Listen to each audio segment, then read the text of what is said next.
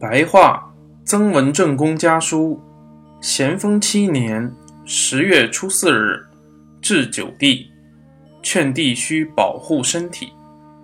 元府九弟左右接到弟弟十五日晚所发的信，知道十六日已赴吉安。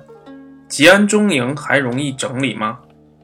古代成就大事业的人，规模远大和宗理密微两方面缺一不可。弟弟的宗理密微，精力超过了我。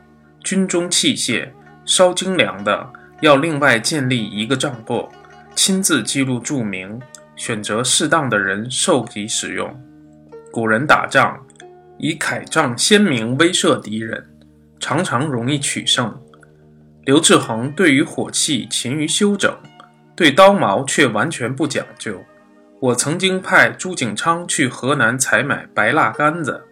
又办腰刀，分赏将士，他们都很爱重。弟弟也可试一试，留心这件事，也是练礼的一方面。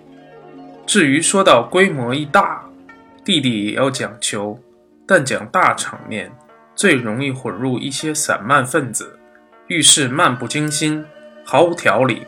那么虽说大，又何足贵呢？差事繁多而有条不紊。实行可以久远，那么虽然局面宏大，也没有流弊产生。胡润之忠诚来信称赞弟弟，信中有“财大气大”四字，我很喜欢。才能的根本是气量，这真是了解你的人啊！虎口敌船在九月八日烧的烧，夺的夺，全部歼灭了。虎口梅家洲都在九日攻克，三年积累的气氛。这一天真是雪了耻。雪琴从此可以重新游览那浩荡的天地，只是刺青还在坎坷境遇里。弟弟在方便时可和他通通音讯。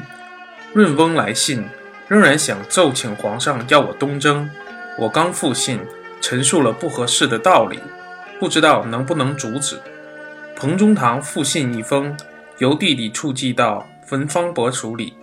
请他转寄到京城，弟弟有信呈报藩属，在信尾添上一笔也可以。李迪安有请假回家探亲的意思，但没有接到他的亲笔信。他带兵实在有人不可及的地方，弟弟亦经常和他通信，殷勤请求教义。弟弟在军营要保养身体，干预最伤身。我平生最受累的就是干预，应以和意调和一番。